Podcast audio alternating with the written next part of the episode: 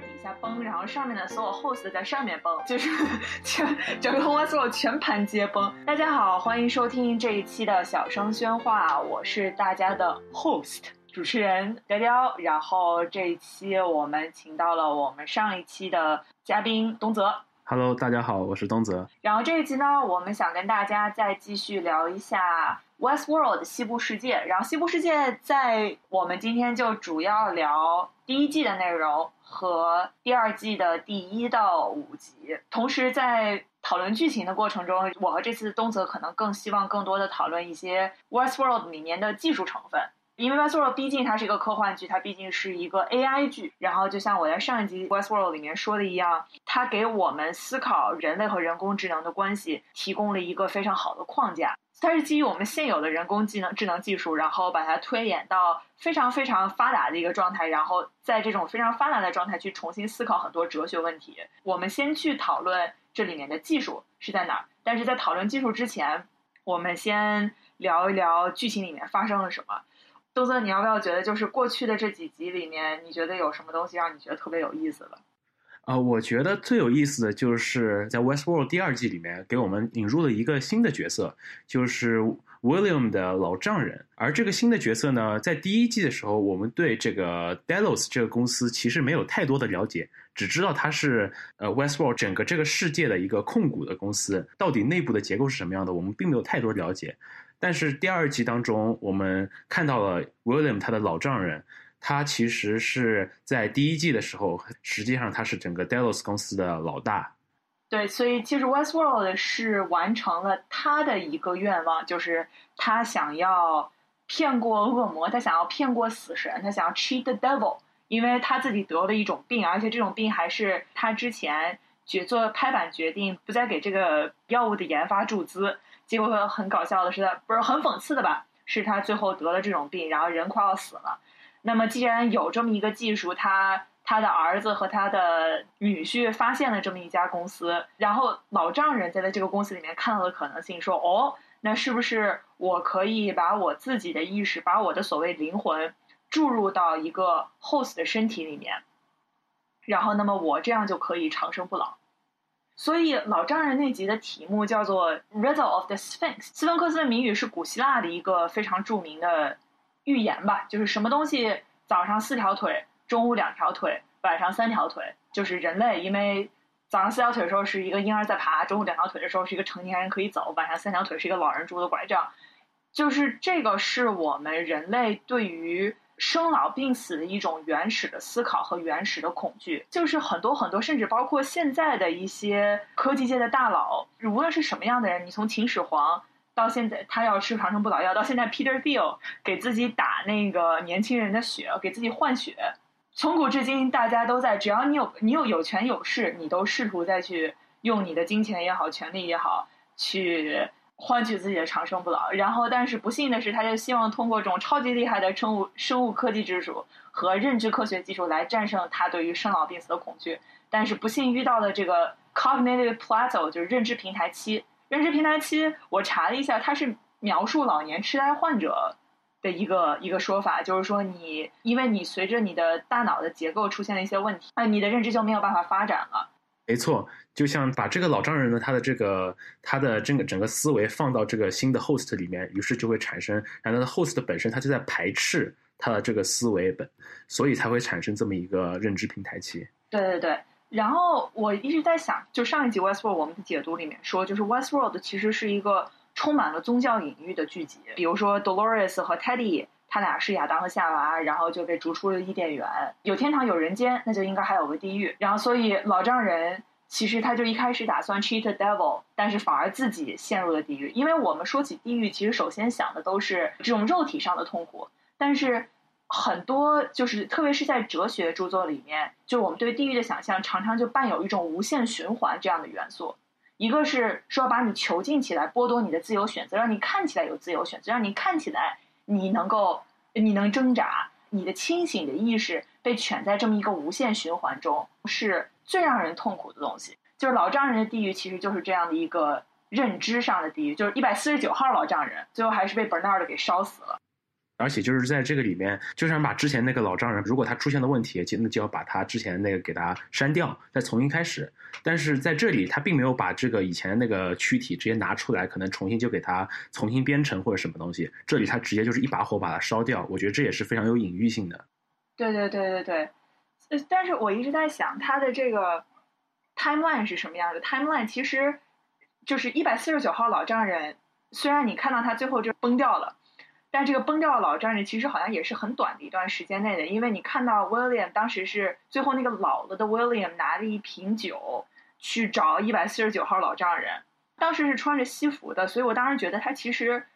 呃，拿完那瓶酒之后就上去参加宴会了，然后就是老丈人在底下崩，然后上面的所有 host 在上面崩，就是 全整个 Westworld 全盘皆崩，所以老丈人其实也没有崩多久。对，但是我觉得一百四十九号老丈人，就是虽然是把他一直丢在那儿，然后我们回头当 Bernard 他们发现他们的时候，他在那儿已经崩坏了，整个地方已经全部被他砸坏了。但是我觉得那是他就是怎么说呢，最最 alive 的这么一次，活的一次，最最活的就是活的最精彩的这么一次。像其他的每一次周期，可能就是。他在那儿蹬自行车，蹬着蹬着下来，然后威廉过来看他，给他送一瓶酒。他喝完，他们聊完天之后，然后摇摇头说不行啊，就把他一把火烧了。但是在这里的话，他自己可能对自己的存在也有一种考虑，可能是就意识到自己是什么样的一个存在。然后我觉得他那个应该是活的，就最火的那么一次。对。对对，所以这个故事告诉我们一件事情，就是说人要对自己的女婿好一点，否则的话，否则的话就会出现非常可怕的事情。对。然后说到女婿，我们说 William，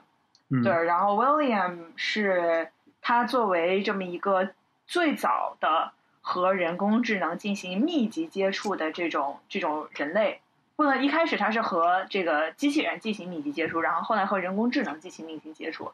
呃，他也是就是作为人类对这方面可以说是在 Westworld 这个世界里面对这方面想的最明白的一个人，嗯，然后这一集里面。Ford 给他设计的一个游戏，对，就是让他去，呃，让他自，就对他来说是一个他自己的自我实现的游戏。然后在这个游戏中，我们还遇到了他的女儿，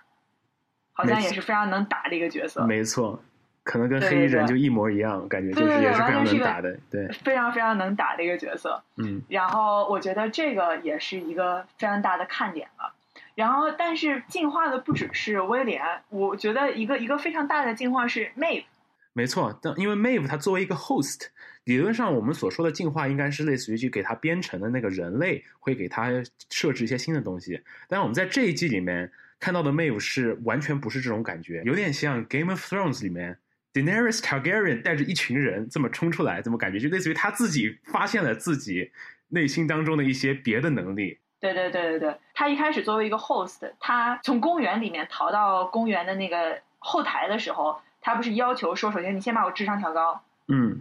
然后你要给我用语，就是这种语音控制其他 host 的能力，这个能力是被写在 host 里面的，因为 Bernard 是可以这么做的，没错，Bernard 可以让其他的 host 去停止，然后否则的话，就是 Ford 是留为 Bernard 留的这么一个后门，然后 Maeve 去把它打开了，对。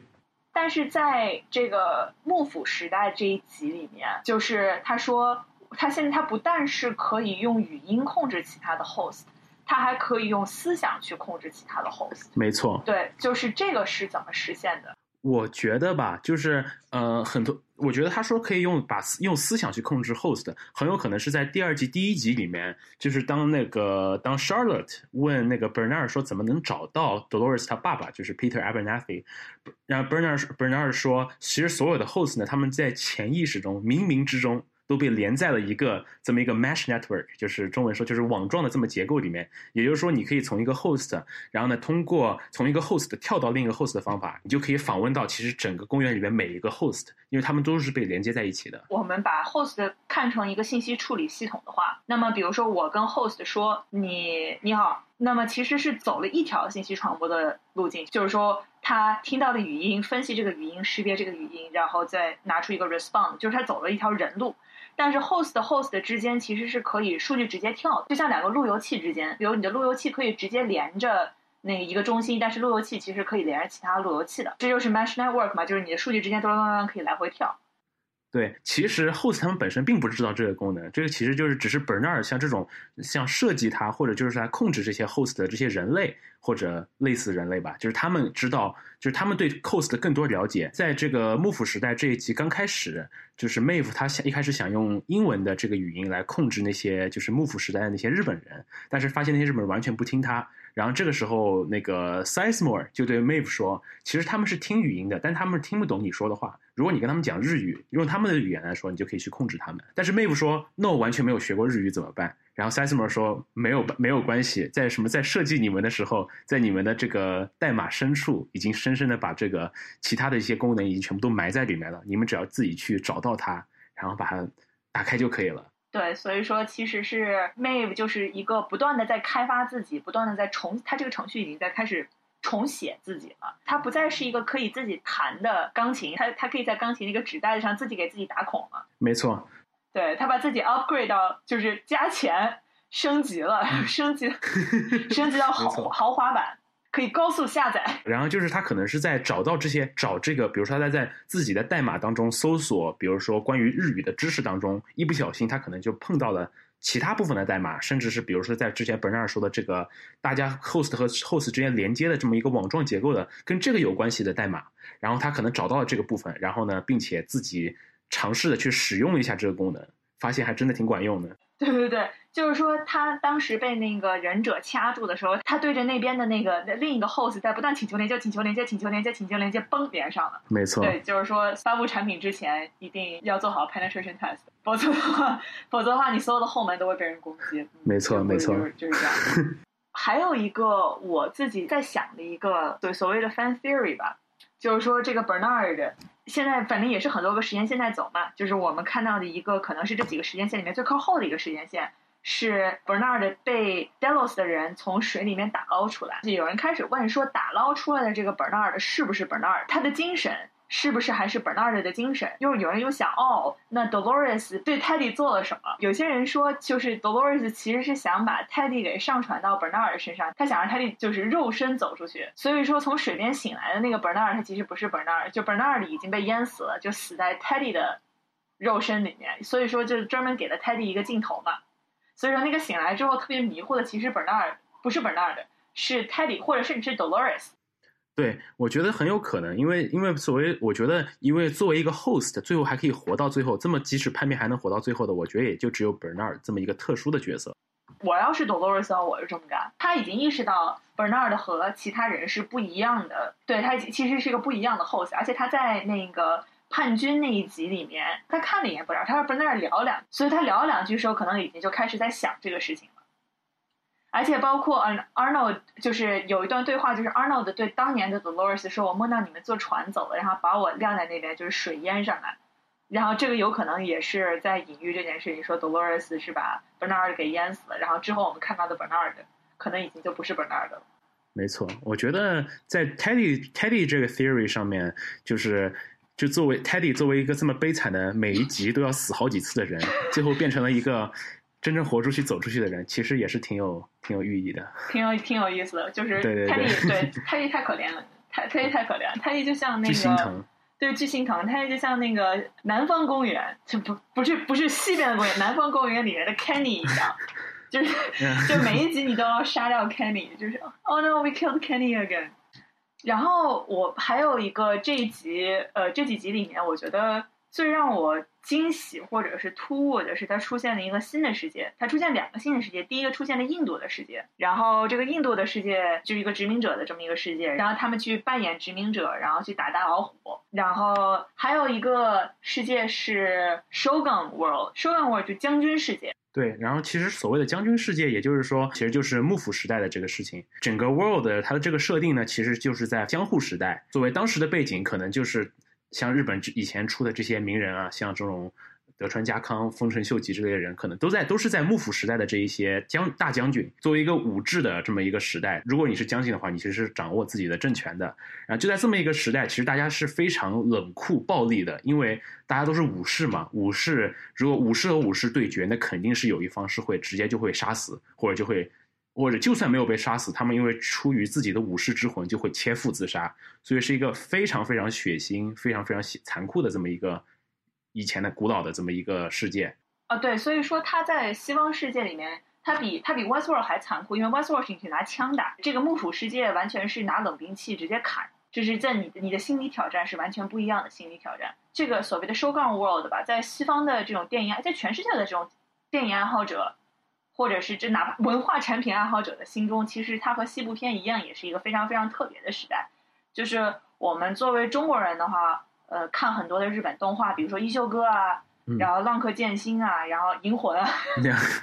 没错，没错，对，它其实都是背景都是幕府时代，所以他每次在他在剧里面每次说啊，手梗要过来了，嗯，然后我脑子里面就想到是《银魂》里面的那个那个小将，没错，然后就想到很多限制级的镜头，然后我就就特别特别出戏，特别崩溃。对，同时在电影方面，像非常有名的一个日本导演黑泽明，他的很多很多电影其实讲的都是当时这种就是武士啊幕府时期的这些故事。对对对，所以我们对日本的文化符号其实都是来自于这个时代的文艺作品啊，比如武士啊、将军啊、忍者啊，对忍者啊、艺伎啊，对，就这些东西全部都是就是幕府时代形成的这么一些文化信号，所以它出现就是让我们能去体验这种文化信号，其实是一个顺理成章的事情吧，就是构建这么一个收港收港 world。我比想去 Westworld 更想去收港 world。对，其实我觉得这个剧它也很好的把这个就是日本的这个幕府时代，日本人对于以前这种幕府时代的这种憧憬，和美国人对于以前这种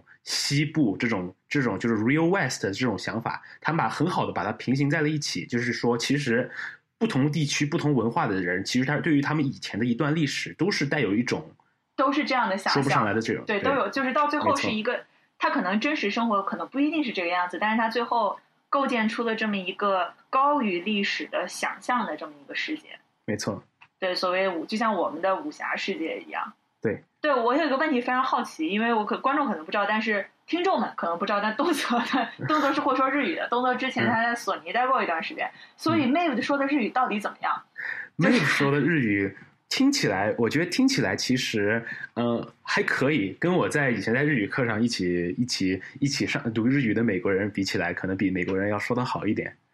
哦，好的。但是总这么听起来，感觉有一点点，有一点还是有一点点奇怪的。对对对，我总觉得就是 Mave 就把这个演员逼死了。然后就是我看到后来对这个演员的采访，这演员要崩溃掉了，说哇，我的天呐，我还要我就是就是他看到剧本就是。你在逗我？对，你还让我干什么？你要让我上天了？对啊，就是说，如果说什么给你一大段你看不懂的语言，用英文标注出来，其实说让你带有感情的去读出这段东西，他根本就不知道该怎么，对，怎么说出来，怎么把重音放在什么地方，他可能都不知道，都需要别人来指导他。对对对，是这样的。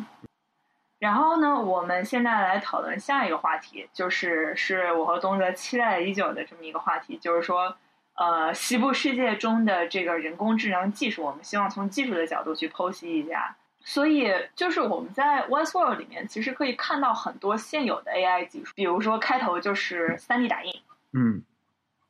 对，就是开头里面你可以看到机器都是三 D 打印出来的。没错，因为这个是最明显的嘛，在整在整个开头，这个就类似于在片头当中就会看到，就是一个就是一个人，就像被就他他就像那个像纺织的东西一样，一条一条丝这样就把一个人的整个躯体就给他打了出来。对，我不知道大家看见过三 D 打印打出来的东西没有？它真的它是一根儿一根儿的。没错。对，就是所以传统的就是这么说可能很粗暴啊，但是就是传统的就是我希望能够做一个东西出来，它更多的是就是传统的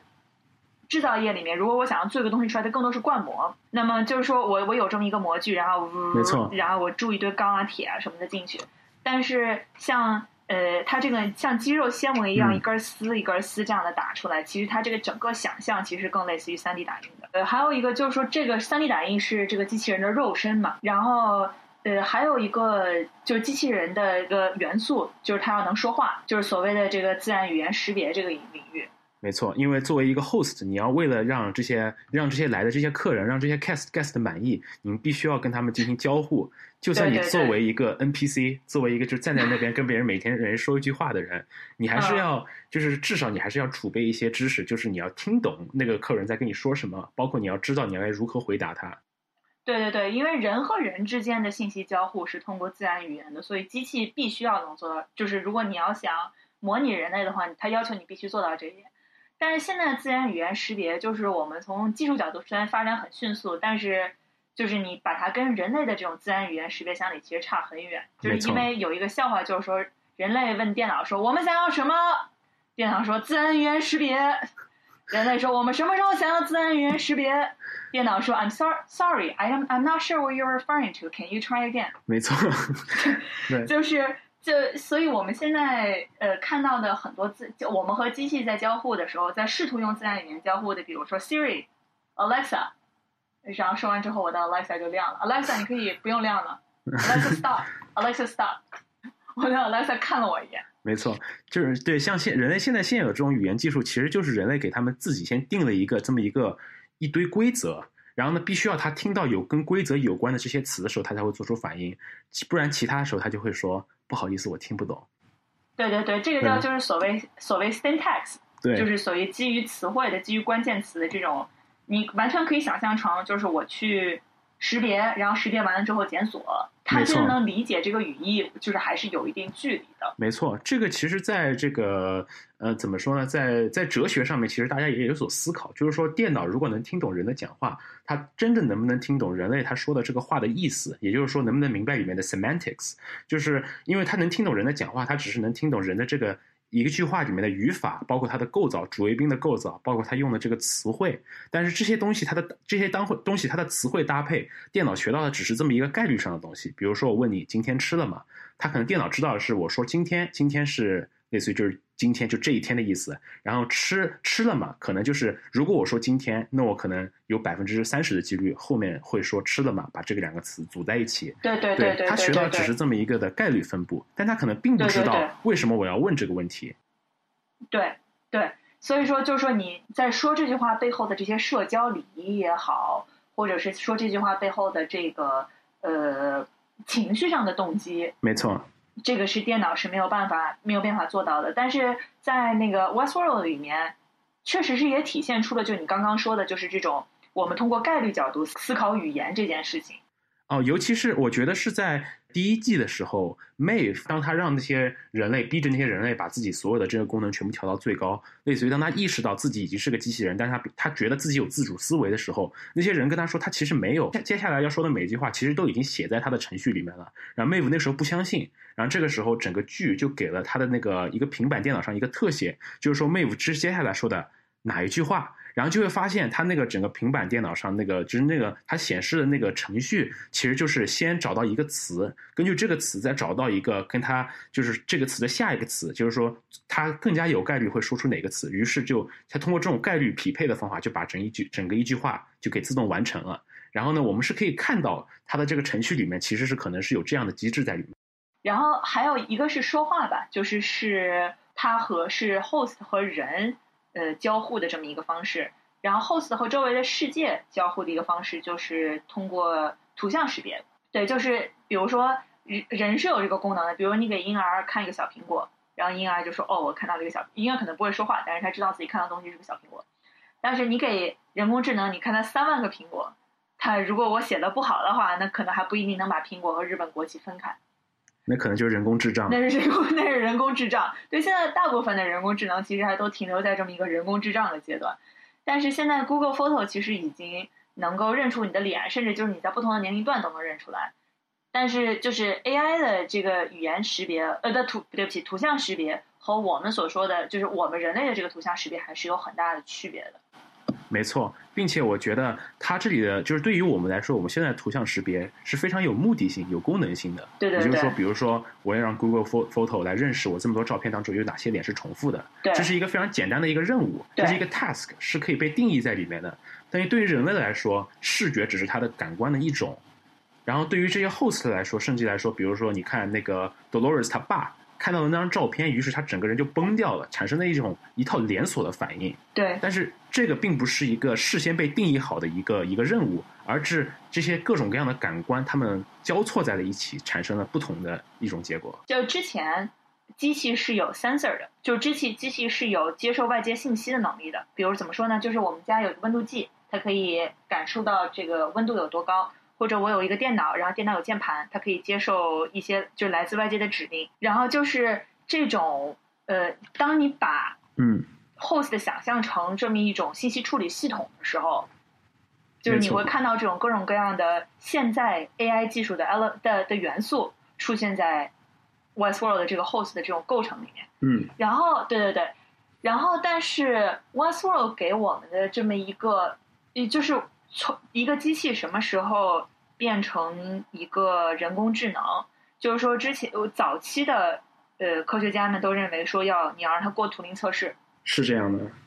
对，就是图灵测试是什么呢？图灵测试就是说我一个机，我一个电脑可以完美的模仿一个人类，就是 play the imitation game。imitation game 就是这个，就我们爱电影人都知道，这是图灵的自传电影，Benedict Cumberbatch 演的这个图灵的自传电影，没错就 imitation game 模仿游戏。但是 Westworld 给出的观点就是，你就算过了图灵测试，你也不一定是一个人工智能。你要在有自我意识之后，你要在有这种呃可以自然的发生、自发的做出一些行为、自发做出一些自立的行为之后，你才能算是一个人工智能。因为你在图过了图灵测试的机器，它还是一个机器，你和这个机器的关系依旧是人和工具之间的关系，但是人类和一个智能之间的关系，注定不会是人和工具之间的关系。没错，那他这样的话，如果如果你真正拥有了自己的自主意识的话，那你就上升，就不再是一个工具了，而是上升到某种与人类甚至是平行的这么一个位置上。对，我觉得人类他对现在对人工智能的追求，就有点像我们所说的，就是在在那个计算机科学领域所说的 duck test，说是什么呢？就鸭子测试是什么呢？就是如果我写了一段程序，如果它长得像只鸭子，然后它更像它会像鸭子一样游泳，并且它会像鸭子一样叫，那它就是一只鸭子。就也就是说，人类对一个东西它判断的是什么东西？就是说，比如说，我看我看你这个是不是智能是什么呢？如果跟你说话，你像一个正常人一样跟我说话；如果你长得也像正常人一样，对，如果我长得也像正常人一样，如如果你长得也像正常人一样，甚至到最后就是说，如果你也可以知道了解关于我的东西，可能说关心我，或者是有点别的东西，就跟我有点有一些互动，可能会觉得你就跟正常人没有任何区别。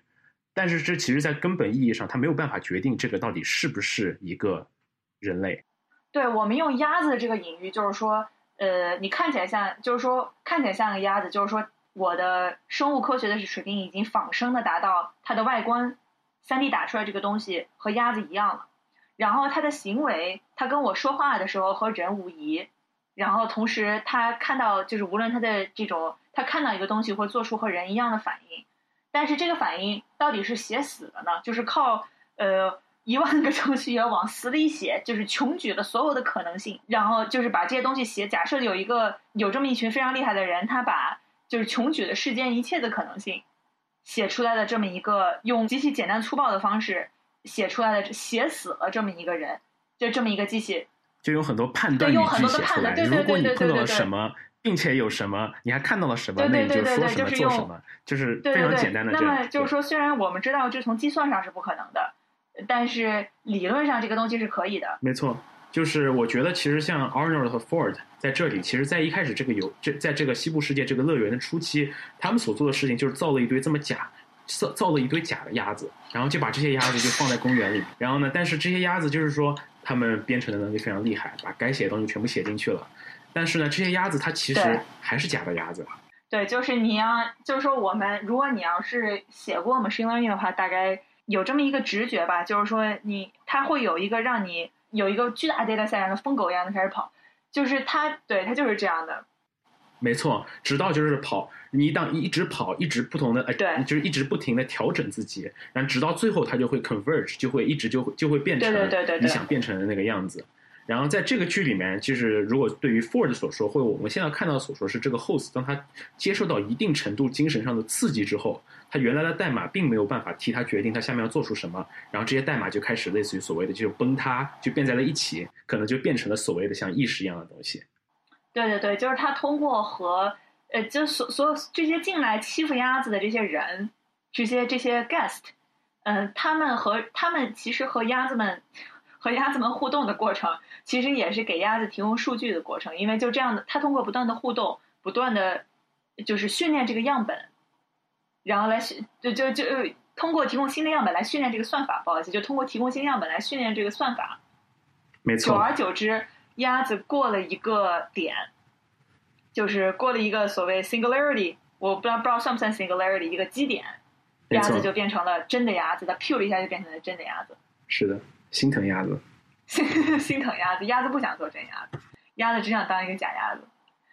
对对对，还有一个，我觉得还有一个问题比较有值得讨论的问题是，假鸭子真的是会变成真的鸭子吗？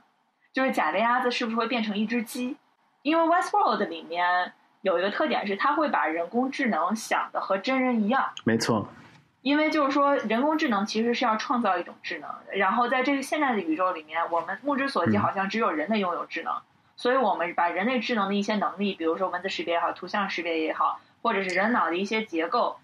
就比如神经网络也好，被用作就是达到智能的标准，或者神经网络被用作这种基于就是发展智能的这么一个蓝图吧。然后，但是我们一开始想要造飞机的时候，我们看到鸟，然后去模仿鸟，但最后并不是真的造了一个鸟出来。我们并不是说是先先挤了一个鸟出来，然后刚刚给它粘上羽毛，让我们所有人坐上鸟开始飞。没错，它 只是借鉴了，它只是借鉴了鸟的这么一个飞行的这么一个原理，这么一个结构，而设计出了一个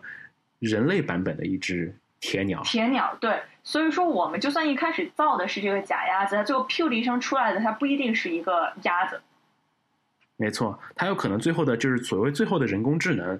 可能并不会像是 Westworld 描绘的这样，说是跟人一模一样。对甚至可能就我觉得在科学发展当中，他们可能就是只是借鉴了人类的各种一种各种，就是在在这么多万这么几千万年这么进化过程当中的一些很多的很多的这些原理，但是设计出了一个完全一个新的不一样的东西。对对对对对，就是但是在 Westworld 里，你看到，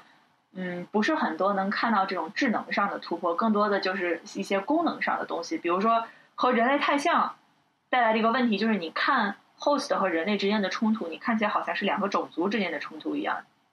它更，多的不是认知方向上的冲突。但是也有可能，对，但是也有可能说，就是这种认知方向上的冲突是随着剧情的推进，然后随着他们的自我演化，因为他们现在刚刚拥有这种新的认知嘛。然后现在随着 Maeve 也有了新的功能，Dolores 的也有了新的功能，然后他们会怎么用这些新的功能来自我推进自己的进化，然后甚至是最后形成一种新的呃行为方式也好，甚至形成一种新的文明也好，我觉得都是是都是都是可以可以在这个 Westworld 里面值得期待的东西。没错，而且我所以我觉得大家看了这个剧，不要对未来过于害怕，因为这个剧只是在未来的一种给定的一种未来的一种假想假想的设定当中说，如果以后的人工智能都是这个样子，可能会发生什么样的故事，但并不代表未来一定是这个样子。对，你觉得你个人觉得 V I AI 是会毁灭人类的吗？我个人觉得是有可能的，但是我、嗯我觉得就是。为什么有可能呢？我觉得就是它极如果科技过了这么一个点，我觉得这个事情不是没有可能的，这个只是一种所谓的，我觉得这个只是一种所谓的像有就有点像说科学上的所谓这种概率问题一样，每天大家都有新的什么那种什么科学发现或者什么东西，如果你真的没有控制好，一不小心可能就会就会在比如说几千万种几千万个平行宇宙当中的某一种结果当中，可能就会发生这样的事情。我觉得这只是一个概率上的问题。对，然后有很多的科学家的这种态，AI 科学家的态度就是说，呃，不一定，因为呃两个 argument 吧？呃两个两个两个思路吧。第一个思路就是说，呃，我们就是 AI 的一个很大的问题是，它最后给你一个结论，它它不会告诉你，你没有办法观测，就是这个结论里面过程，就这这个结论它是怎么得到的。就比如说，如果你学这个神经网络的话，你可能就一个举个特别简单的例子，就特别有点扯一个简单例子。如果你学神经网络，你会知道，呃，你的 input 和 output 你是能看到的，但中间的那些 layers，中间那些层你是看不到的，里面的数据你是没有办法观测是的就是说，嗯，呃，这是放大的来讲，呃，AI 的问题就是说，它告诉你最后结果是这个，你不知道它为什么是这个。没错。然后所以说，呃，所以说其实很难，就是导致你你可以一定程度上去控制它的走向，但是它最后得以就是推演出了一个什么样的结果，它自己发展出了一个什么样的结果，不完全是我们能够控制，甚至是这个过程都是我们不能观测的。然后，但是另一方面呢，呃，很多人说，就是说我有时候在人类发展的过程中，自然选择的对象是嗯我们，但自然选择的主体是自然，是这个整个自然界。呃，在 AI 发展的过程中，对，自然选择对象是他们，主体是我们，就是我们好歹是能删的，好歹是能删的，别的不行，我们对不对？大不了我们把主大不了砸主机，对吧？就是这种这种这种情况嗯，还是还是呃还是可以想象的。对，我觉得这个这种非常有争议的问题，其实就是说像，就像以前所谓的所谓说克隆人到底是不是一个非常伦理性的东西？这个东西其实这个技术早就被发明了，但是人类位置一直没有用它，就是会觉得这类东西可能会导致一些我们想象不到的一些问题。于是，但我我所以，我还是相信大家是有这个人类还是有这个能力管好自己，不去不去这样的。克隆人没有被推进，一方面是我们不知道它呃背后的这种伦理问题是怎么样，另一方面是它技术也确实到达了一个平台期，就是说我们在下一部分其实没有办法找到就是非常好的应用场景对，来去来就是来去真的我们就是既既然可以创造就是能能在培养皿里面搞一个肺出来，那我们干嘛还没有还要再搞一个人？我还不知道这个人能不能活。对的，没错，对吧？就是你找不到一个非常好的理由，嗯去承受一个这么大的风险。是的，对，然后所以说，这个人工智能的技术还是在一定时间之内还是非常非常非常值得期待的。对，就是但是虽然伊朗马斯克认为，呃，然后包括基辛格前两天在在在，你不知道，我都没想到基辛格会来讨论这个问题，他都老成那个样子了，很多人都没有想到他还活着。他会讨论区块链吗？他讨论了，他我觉得他下一步就要讨论区块链了。但但是他前他在《大西洋月刊》上写了一篇文章，讨论人工智能。嗯，然后我觉得还还，我看当时看完之后就说是，嗯，还挺有意思的。嗯，对，所以说我们这一期的节目就到这里。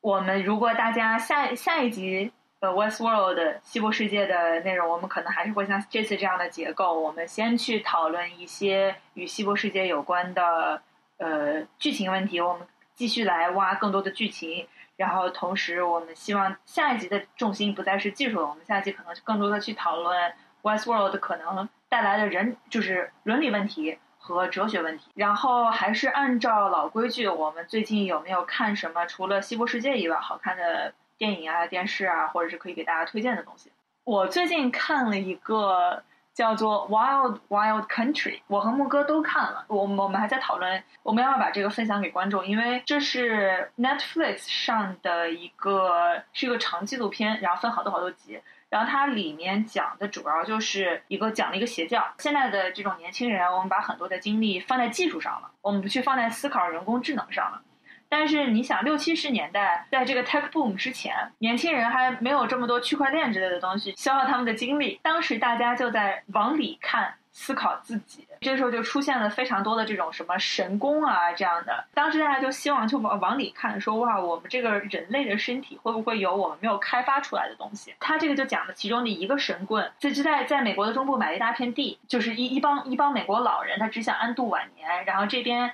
来的人一些印度神棍。些甚至美国的律师，然后还有一些来自澳大利亚的家庭妇女，各种各样的人之间的这些矛盾和冲突，就是看完之后，你就是会突然不知道邪教是什么。就是我看完之后，我就觉得哇，我现在的生活也这么迷茫，我有可能都会去探索一下这些东西。所以这个事情特别可怕。对，就是这些，就所有的所有的这些 practice 都是可以理解的。其实，所以，如果听众朋友们如果也有人看了《Wild Wild Country》，然后希望我们讨论一下，和大家分享一下观点的话，就是给我们留言或者是评论我们的微博、微信之类的，可以让我们知道。东泽，快！就是我前段时间看了本书，后来又看了他的那个美剧，然后他的这个名字叫《American Gods》，然后呢翻译成中文叫《美国众神》。他其实他讲的，他作者讲的这么一个故事，就是说在美国这么一个所谓的还是比较新的这么一片土地上的一些关于一些神啊这些东西的故事。就是说，美国它以前它是一个移民国家嘛，以前各种从欧洲啊，从全世界各地